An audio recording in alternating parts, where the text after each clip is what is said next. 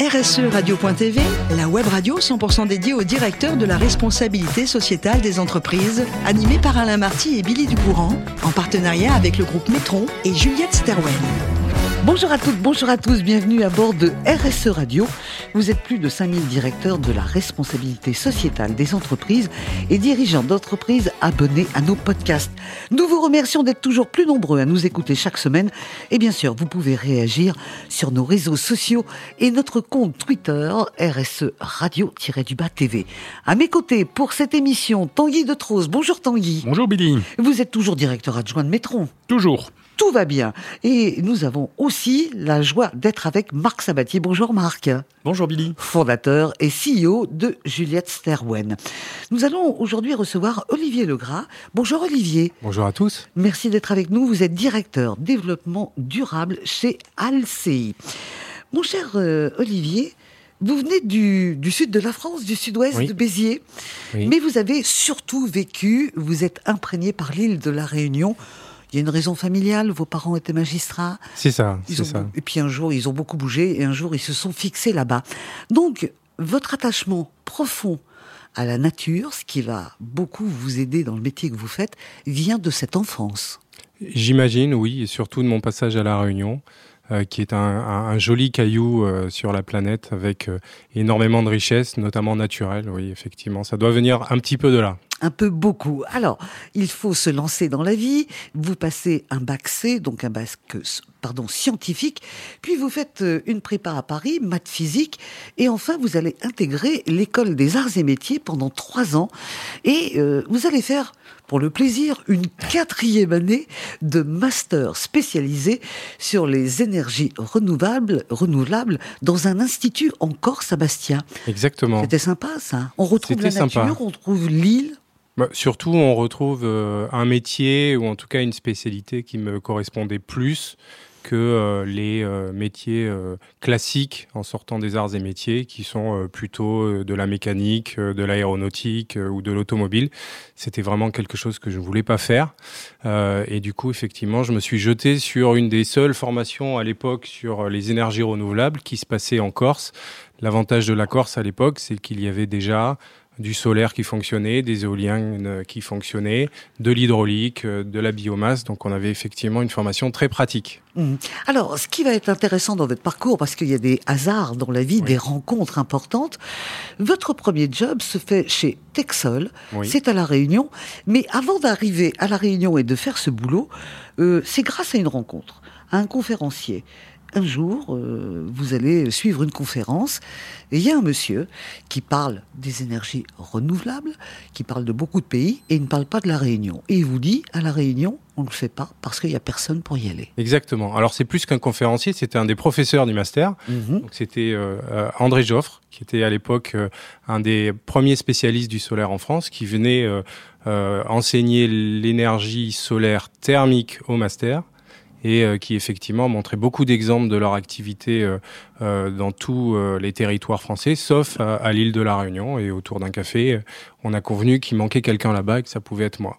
Et ça a été vous? Et ça a été moi. Oh, voilà. Alors, vous allez rester euh, 7 ans finalement chez Texol, oui. 5 ans à La Réunion, et puis 2 ans où vous êtes rapatrié à Perpignan, au siège. Exactement. Vous retrouvez un peu votre région pas très très loin de ma région, effectivement. J'ai surtout euh, à l'époque suivi euh, les évolutions réglementaires puisque euh, je faisais déjà beaucoup de, de, de, solaire photovoltaïque mhm. à La Réunion parce que ça s'y prêtait bien. Et puis, et puis une évolution réglementaire en 2006 qui faisait que le solaire devenait intéressant aussi à réaliser en métropole. Et donc j'ai à ce moment-là été rapatrié pour réaliser euh, un complément d'études en métropole sur ce sujet. Mhm. Alors ensuite, vous allez voler de vos propres ailes, vous allez créer votre bureau d'études mhm. jusqu'à un point euh, législatif, on va dire, de l'État, jusqu'au moment où Nicolas Sarkozy lance un moratoire et là, ça s'arrête. Exactement. Un moratoire sur euh, l'obligation d'achat sur le photovoltaïque, donc plus de possibilités de réaliser des installations, donc plus d'études à faire et donc plus de bureaux d'études. voilà, c'est aussi simple que ça. Ça, ça, n'empêche rien que vous continuez votre route, vous repartez sur l'île de la Réunion et là vous allez être en responsabilité. Euh, on rejoint ce que vous connaissiez, le photovoltaïque. Oui, oui, oui, oui, oui. J'ai rebondi un petit peu en métropole et ensuite à la Réunion pour des raisons familiales pour faire grandir en partie mes enfants au soleil. Mhm. et donc effectivement, j'ai commencé sur l'île par retrouver des activités dans mon cœur de métier initial qui était l'énergie solaire et photovoltaïque. Et là, il y a un projet magnifique qui arrive puisque vous êtes recruté par un promoteur immobilier local dans le cadre de la construction d'un écoquartier. Et cette société, finalement, bah, elle vous amène sur la route où vous êtes aujourd'hui, était une filiale du groupe Alcei. Exactement. Donc ça a commencé comme ça. Ça a commencé comme ça. Un écoquartier. Euh, j'ai commencé par réaliser une installation pour euh, cette filiale locale.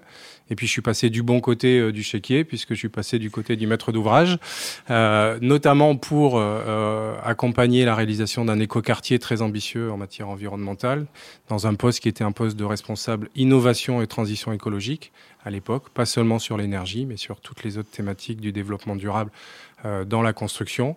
Et puis après deux années euh, à, jouer sur l'environnement à La Réunion, euh, le groupe euh, dont la filiale locale était mon premier employeur m'a demandé de continuer à faire ce travail d'accompagnement sur le développement durable, mais pour l'ensemble des équipes et l'ensemble des activités du groupe. Allez, les questions, elles commencent par celle de Marc. Alors félicitations d'abord pour votre parcours hein, qui est bien, bien teinté et inspiré de développement durable depuis, depuis l'origine. Euh, vous décrivez euh, très bien, euh, notamment dans votre communication, vos priorités, aussi les, les convictions d'Alcei sur le développement durable. Dans vos priorités, au-delà de ce que vous faites sur les scopes 1 et 2 et le scope 3, vous parlez pas mal de, de biodiversité. Oui. Et je voulais savoir ce que vous faisiez sur la biodiversité, parce que c'est un sujet qui est compliqué à aborder parfois. Alors c'est surtout un sujet qui, qui est compliqué pour un promoteur immobilier qui construit. Euh, donc euh, c'est effectivement un des, un des piliers euh, de notre stratégie bas carbone qui est de, de en gros, de, de, de, de, sortir d'un terrain sur lequel on construit avec une valeur écologique plus grande que quand on y est rentré. Donc ça, c'est compliqué à, à, à intégrer, euh, et c'est d'autant plus euh, compliqué que le promoteur immobilier, en tout cas dans notre modèle à nous, on n'est pas foncière, donc on reste pas une fois qu'on a construit. On a construit un, un immeuble, on donne les clés euh, contre un chèque et puis ensuite on s'en va sur l'immeuble d'à côté. Euh, et par définition, la biodiversité intégrée sur un projet, c'est euh, la création de vivants au moment où on construit, mais ce vivant, il doit, par définition, vivre de ses propres ailes une fois qu'on est parti. Et donc l'enjeu de la biodiversité, c'est autant un enjeu de, de, de conception et d'intégration pendant l'acte de construire, voire de protection pendant l'acte de construire du végétal, faune voire flore, mais également un enjeu de transmission euh, de, de, ce programme, de, ce, de, de, cette qualité environnementale euh, aux futurs usagers du site qui par définition sont plus nous.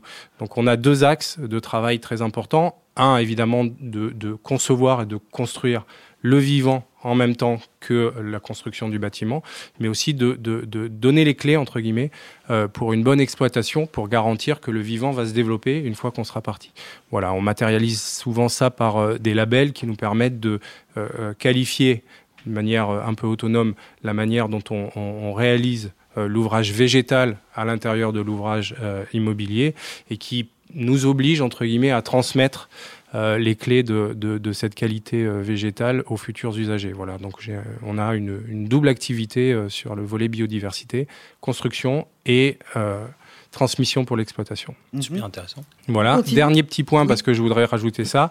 Une des caractéristiques, puisqu'on fait ça depuis assez longtemps et notamment à La Réunion, c'est qu'on intègre aussi le végétal dans la conception thermique de nos bâtiments. On parle beaucoup euh, d'îlots de fraîcheur. C'est quelque chose qu'on fait depuis un petit moment, notamment à La Réunion, dans l'écoquartier. Euh, on construit au bord de l'eau euh, à l'île de la Réunion sans climatisation des logements, notamment parce qu'on intègre le végétal avec différentes strates comme volet important de la conception thermique de nos ouvrages. Mhm. Autre question, Marc? Autre question qui n'a rien à voir. Oui. Euh, vous avez des objectifs, des trajectoires euh, très claires, très chiffrées, aussi bien sur le court terme que sur le long terme, sur le sujet de la décarbonation. Oui. Euh, mais comme je dis souvent, même si la décarbonation c'est évidemment ultra clé pour notre planète, vous êtes aussi dans un secteur où le sujet de la ressource est très important. Je parle du sable, du bois et sans doute plein d'autres choses. Quelles actions prévoyez-vous justement sur ce volet ressources? Au-delà du carbone alors, on a plusieurs, euh, plusieurs actions. Euh, en tout cas, le, la, démarche, elle a, elle a euh, j'allais dire, plusieurs marches. Le premier, c'est évidemment de, de, de, concevoir ou de construire avec le moins de matériaux possible. Ça, c'est la première des réflexions, c'est utiliser le, le, juste bon volume de matériaux dans nos constructions. Ensuite, on a deux volets très importants qui touchent toute l'activité de la construction. C'est un, trouver le, maximum de matériaux réemployés ou recyclés. C'est une tendance qui, une tendance qui tend à s'accélérer, notamment, il faut le dire pour une fois, euh, euh, avec la réglementation, avec la RE 2020, avec le code de l'urbanisme, avec la loi euh, énergie-climat, qui impose un certain nombre de choses, et la loi aussi sur les déchets. donc, dans un premier temps, on construit avec le moins de matériaux possible. Dans un deuxième temps, on essaye de récupérer sur nos sites ou sur les sites voisins ou avec euh, des fabricants le maximum de matériaux euh, recyclés. Et dans un troisième temps, on essaye d'intégrer le maximum de, matériaux qui sont bas carbone, soit, euh, soit sur les matériaux classiques, si on utilise par exemple du béton avec des bétons bas carbone, soit avec des matériaux bouillot-sourcés pour de plus en plus d'ailleurs d'éléments de la construction, que ce soit les isolations et tous les équipements de revêtement intérieur d'un bâtiment par exemple. Voilà. Donc trois étapes pour essayer de réduire au maximum l'impact carbone de, nos constructions, qui est euh, effectivement euh, l'essentiel de, notre bilan carbone et notre scope, et l'essentiel aujourd'hui des actions de réflexion en interne pour euh, diminuer cet impact-là. Tanguy. Oui, j'entends beaucoup parler de passer les clés à l'exploitant du, bâtiment que vous avez conçu. J'imagine que vous avez des, équipes qui passent beaucoup de temps à essayer de concevoir le bâtiment le plus économe, énergétiquement intensif, intensif, pardon, euh, efficace. Euh, et, la question que je me pose, c'est quel est le, est-ce que vous utilisez la data pour quelque part garantir ou, vérifier avec l'exploitant que ce que vous avez conçu est bien exploité comme vous l'avez conçu? Oui, alors, euh, première remarque, c'est vrai que je, je parle beaucoup de passer les clés parce qu'on construit pour des usagers, pour des clients. Donc on est là pour réfléchir pour euh, l'exploitation la plus euh, euh, confortable et optimisée pour les clients. Après, comment on fait effectivement On est un groupe qui a été créé il y a 20 ans. on a des clients historiques avec qui on travaille depuis très longtemps, c'est une chance. Et donc, on échange beaucoup. sur les conditions d'exploitation de nos bâtiments. On fait euh, des retours d'expérience en interne, mais aussi avec eux, pour essayer de comprendre comment on peut améliorer euh, la copie, que ce soit sur euh, la conception, pour l'ensemble des usages, mais aussi pour améliorer les points qui nous paraissent ensemble des points qui sont importants à améliorer, donc sur, sur les transports, sur la biodiversité, sur la gestion de l'eau, des déchets, sur l'énergie. Donc il y a un échange permanent avec eux, c'est d'ailleurs matérialisé chez nous notamment par une labellisation ISO 9001 et 14001 qui nous permet et qui nous impose euh, d'avoir euh, des échanges permanents avec nos clients notamment euh, pour, pour essayer de, réfléchir à, des améliorations. Donc voilà, on a beaucoup beaucoup d'échanges avec l'extérieur, notamment avec les usagers de nos sites, pour essayer de comprendre comment on peut améliorer la copie année après année. Et, et aujourd'hui, quand un, un, bâtiment est livré, est-ce que vous en êtes un vous, en tant que, constructeur, ou le, client en tant qu'exploitant, à un stade où vous dites j'ai besoin d'avoir des outils de pilotage, d'avoir des outils de suivi, d'avoir un, sans aller jusqu'à un jumeau numérique, mais de pouvoir suivre l'exploitation réelle qui est faite du, bâtiment. Est-ce qu'on en arrive là aujourd'hui? Je vois que vous êtes euh, présent dans des, dans des hôtels, dans des, des bâtiments industriels. Alors, euh, on en arrive là aujourd'hui, en tout cas ça devient une, norme pour euh, la quasi-totalité des bâtiments qui sont, euh, j'allais dire, gérés. parce que parce qu'il y a la question du, résidentiel sur lequel on est positionné aussi, où tout l'équipement, la domotique et le suivi chez les particuliers un, peu de retard par rapport aux enjeux pour un exploitant qui sont en plus euh, consolidé par des obligations réglementaires, notamment en termes de décrets tertiaires, qui imposent de diminuer euh, l'impact carbone, notamment de l'exploitation des bâtiments. Et donc, pour diminuer l'impact carbone, il faut de la donnée initiale pour justifier euh, des diminutions année, année après année. Donc, effectivement, il y a de plus en plus d'outils qui sont installés par nous dans le cadre de notre construction pour un bon suivi, une bonne exploitation et des bonnes réductions des exploitants qui viennent. Voilà. Mmh. Donc on est plutôt sur ce sujet-là, nous, c'est-à-dire comprendre avec les clients euh, quoi mettre à disposition pour une bonne exploitation et une optimisation de l'exploitation plus tard.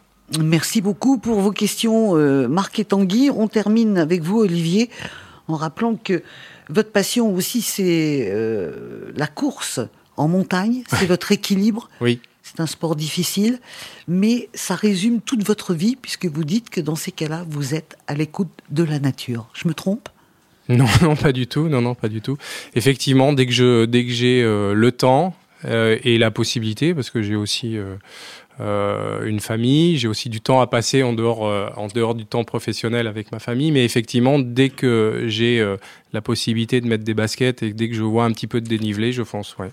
Une diagonale des fous Trois pour moi. Ouais. Ah, trois quand même. Ouais, ouais. ouais, ouais. C'est pas mal, hein C'est pas mal. Oui, pour l'instant, ça va. Respect. Merci beaucoup, Olivier. C'est la fin de ce numéro de RSE Radio. Retrouvez toute notre actualité sur nos comptes Twitter et LinkedIn. On se donne rendez-vous mardi prochain à 14h précise pour une nouvelle émission.